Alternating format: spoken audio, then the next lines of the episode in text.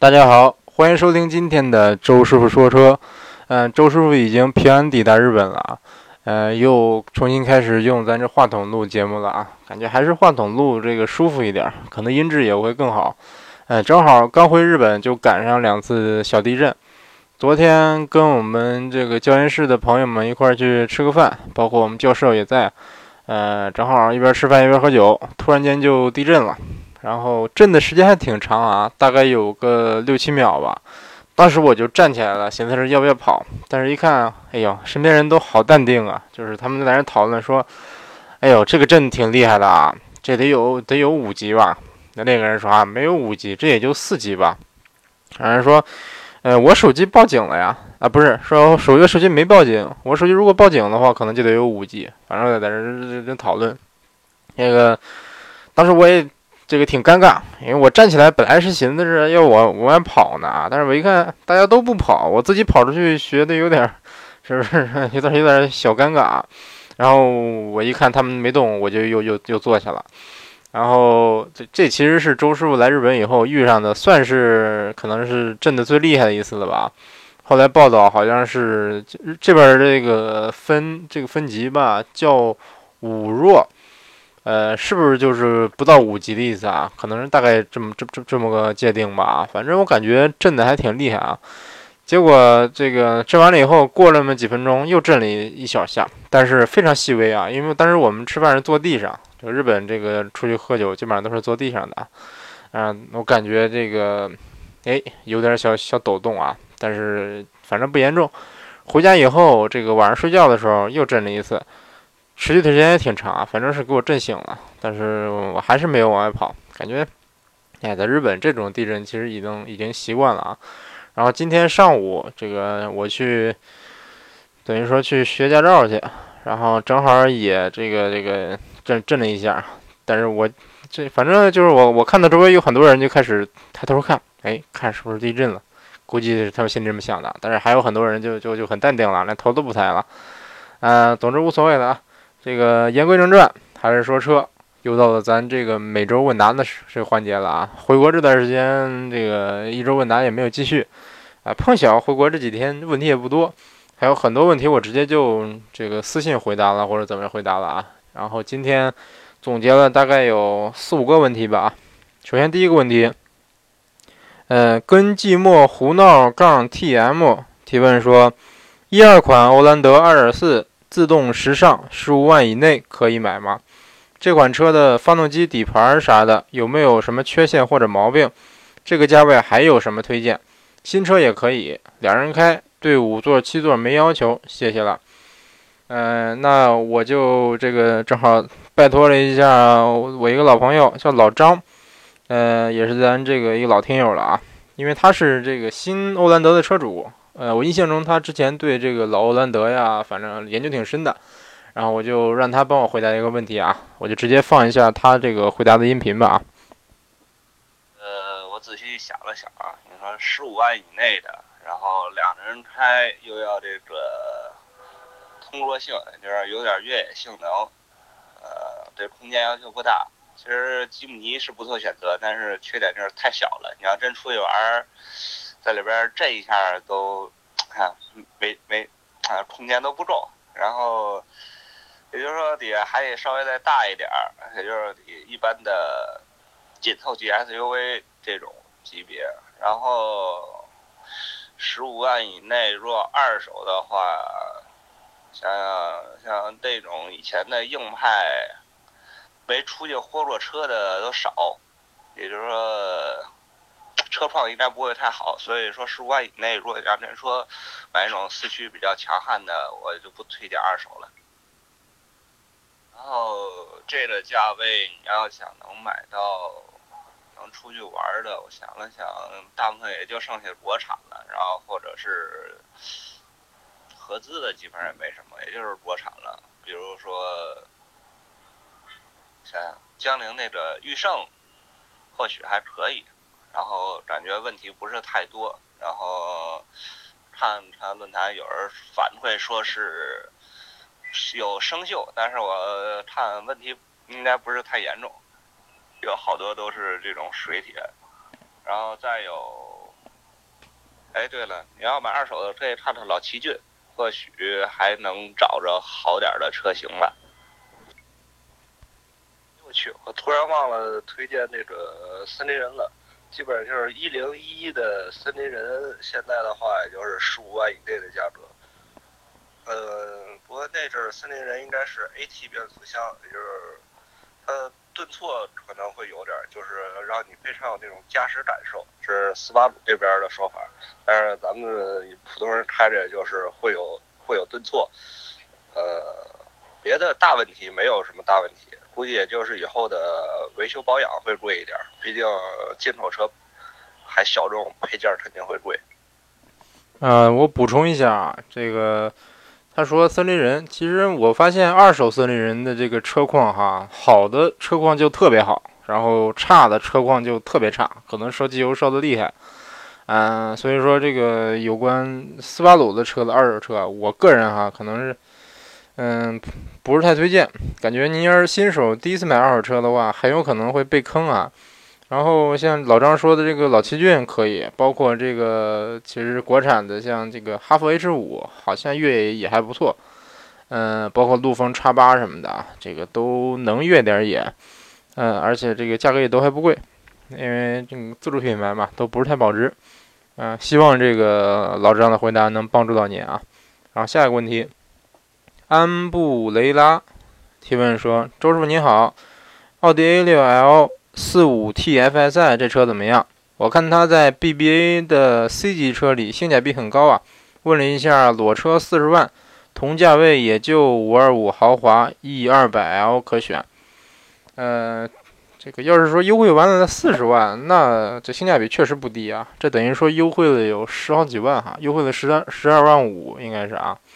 呃，但是。”这个他说的应该是这个四五 TFSI Quattro 这个版本啊，它其实是就相当于这个 A4L 各运，嗯，它是一个这个高功率的版本啊，当然它不是高功率，它是一个三点零 T 的低功率版本，但是相对这个一般的二零 T 比，这这就算是高功率了，就等于说高功率版本加 Quattro 的一个低配版，它配置其实是很低的啊，配置其实相当低，也不能说相当低吧，反正说。针对这个价位来说，这个配置不算高，嗯，等于说这个你买了这个车，你四十万就买了一个 A6L，可能你多花了这个接近十万块钱，买了一个更大的排量的发动机，买了个六缸机，然后买到了一个这个奥迪这个看家的这个四驱系统啊，呃，等于说这个三大件方面有优势，而且还是双离合，所以说。啊，如果说您追求动力啊，或者说追求这个极限的这个操控啊，呃，可以考虑这款车啊。但是说，其实我个人觉得其他方面，嗯，它跟这个跟五系啊，甚至跟新 E 级比啊，没有什么太大的优势啊，甚至说这个甚至还是差一些。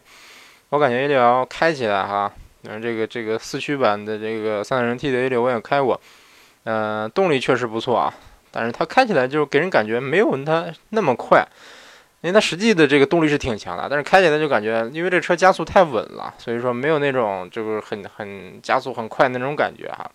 然后我还是不喜欢这个 A6 的这个转向啊。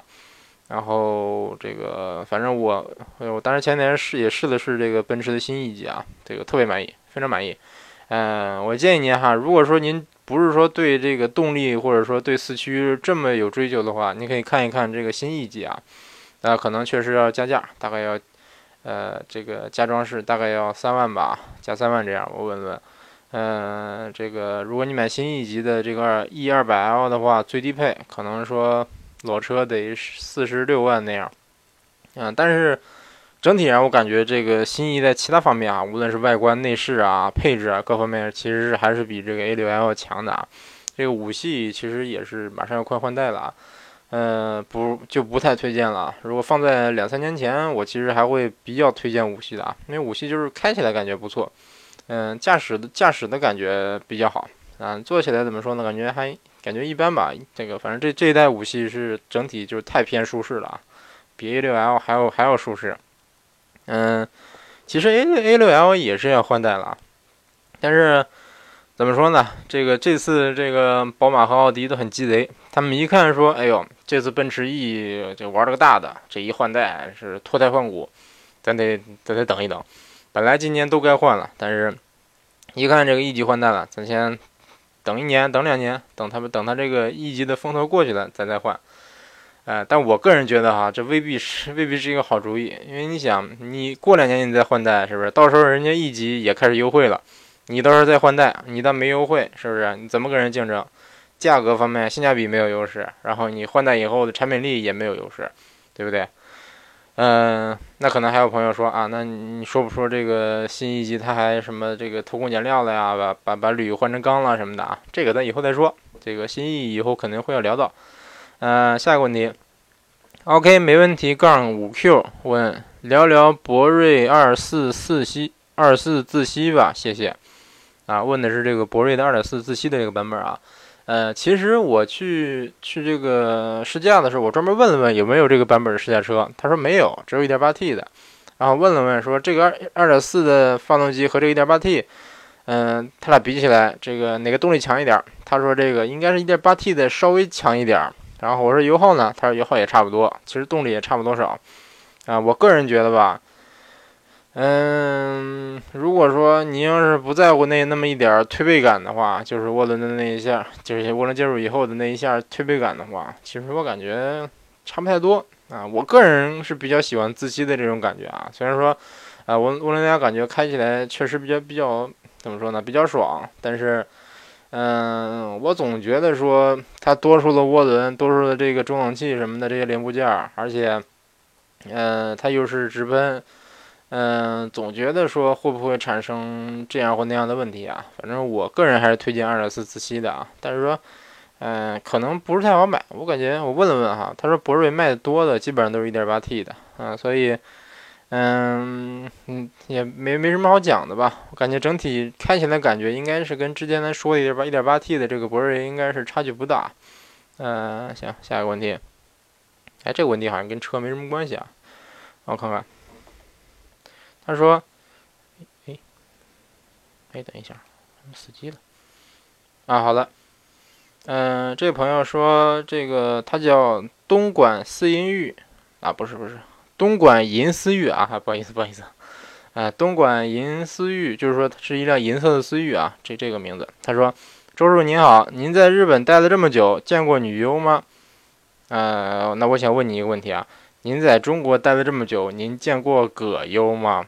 是不是？日本这一亿多人呢，是不是？女优又不是说满大街跑，嗯，反正我是没见过。再说我也不认识这个女优，就算我在街上见着了，我也不知道谁是谁，所以说没准见到过啊。可能擦肩而过，我也没人没认出来。而且，日本大街上很多人戴口罩，是不是？比如说一个女优，就比如说周师傅吧，啊，我不是女优啊。比如说我有朝有有有朝一日，哎，我出名了，我出去逛个街吧，但是我怕别人认着我认出我来跟我要签名，所以说我戴个口罩，戴个墨镜，那别人是不是啊估估计也不会认出我来啊？所以没见过这个。很多朋友很很多朋友一听我在日本就会问这个问题啊，这个其实并不是啊，日本那么多人，不是说人人都是女优。下一个问题，郭家庄小科比二十四问周师傅：“我一米八一，跳得很高，但上篮经常被帽，怎么办？有没有上篮不会被帽的诀窍吗？”呃，跳得很高是多高啊？你说是我是跳得很高，我能摸框，还是说跳得很高我能能扣篮，还是说跳得很高我能骑篮筐上？是不是？嗯，你要能骑篮筐上还还能被帽，那也真是造化啊。总之。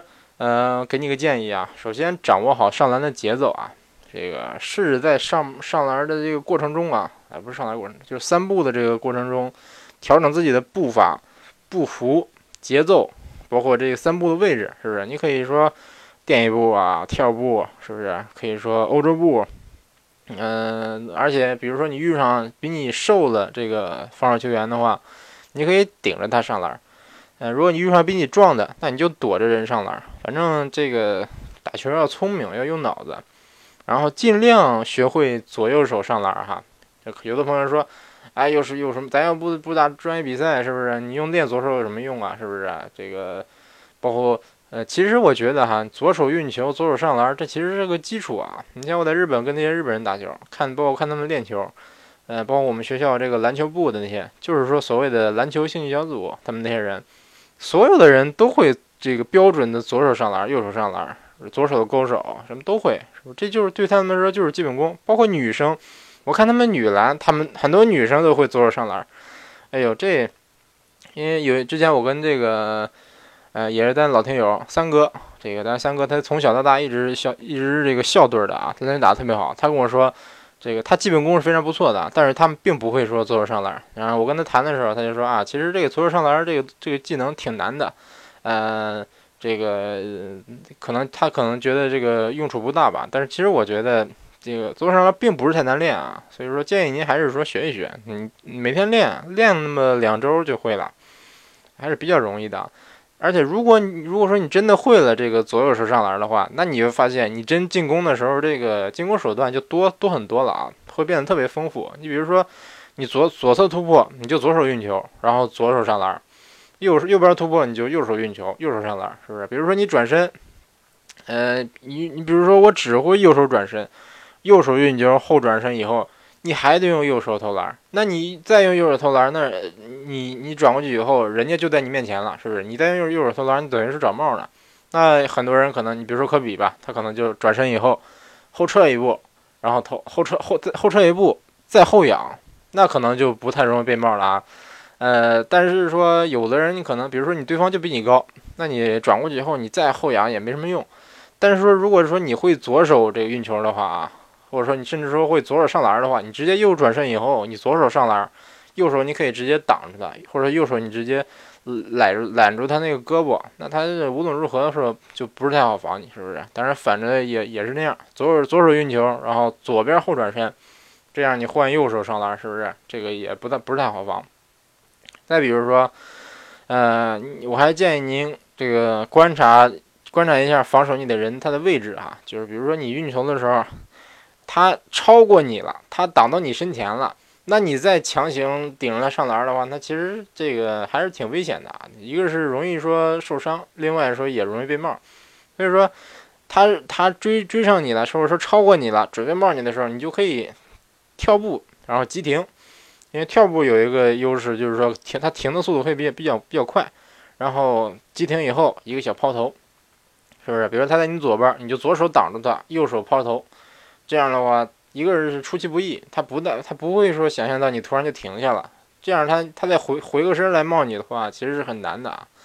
嗯，再比如说你把你一一个这个突破或者一个转身，或者说一个变向，把它晃过去了。然后把它晃开，可能拉开有有个一米的距离了吧？这时候你想，哎呦，我这个可算晃开的了，我得耍个帅，哎，我拉个杆吧，我这个扣个篮吧，是不是？但这时候很很多人其实他还能追上你哈，他还能追上你帽你的，因为你这个三步前两步还行，但是说三步其实就第一步是往前迈的，这个第二步其实步幅就小很多了，第三步就往上跳了。那对方他如果全速追你的话，他很快就能追上来，是不是？比如说，这个我比较喜欢詹姆斯，詹姆斯他就喜欢这个追帽，就是说对方下快攻，他就在这个人正后方跟着，他其实能追上他，他其实能追上人家，但是他就故意故意不追，他在后边小小碎步跟着，而且是在人家正后方啊，人家他可能回回头一看，哎，看不见他，往左看没人，往右看没人，其实他在正后面啊，然后一然后就在就等他，人家这个寻思着啊，我现在上空篮了，准备扣篮吧，然后詹姆斯后面。突然起跳，啪！一个大帽，一个这个，一甚至说这个这个一个脑袋平着框的那种大帽啊，啊，这种怎么说呢？这这种镜头其实是相当多的啊。就是什么詹姆斯这个人很鸡贼，他知道这个怎么找好帽人的这个节奏。但是说你不想被帽，你就要找好不被人帽那个节奏，对不对？比如说像像，就比如说你在下快攻啊，詹姆斯要帽你。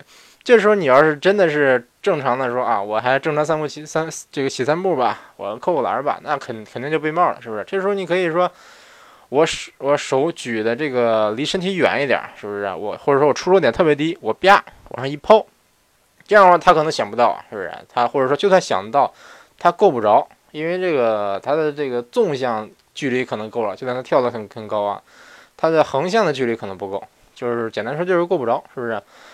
嗯，大概大概就这样吧，反正，嗯，我就给你这几点建议吧。还有就是说，嗯，我寻思是说，你可以适当的利用身体啊，因为你光说你一米八一，不知道你身体壮不壮啊？比如说，你可以身体倚着对方，然后勾手上篮，是不是？对方跳得高，他跳得再高，你倚着他勾手，他也很难说穿过你的身体去去去这个冒到你的球，对不对？啊，当然你说那我就我我对方就跳得特别高，他我脑袋能磕篮板呢，嗯，跳那么高，那那可能也没什么用啊，那照样能冒着你。但是遇上这种人，你就别再非这个当着他面上篮了，是不是？那就等于说是找帽呢。啊，下一个问题啊，啊不是下个还没说完啊，我这个。啊，我还我还还想补充一点，因为我看昵称昵称写的是这个什么小科比，是不是二十四？可估计是您是挺喜欢科比啊。但是我曾经也喜欢过科比。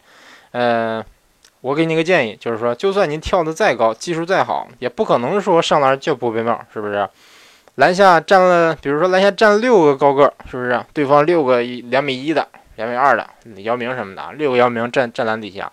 那你你就算你真是科比，你也很难说我这这个平安的把篮上进，对不对？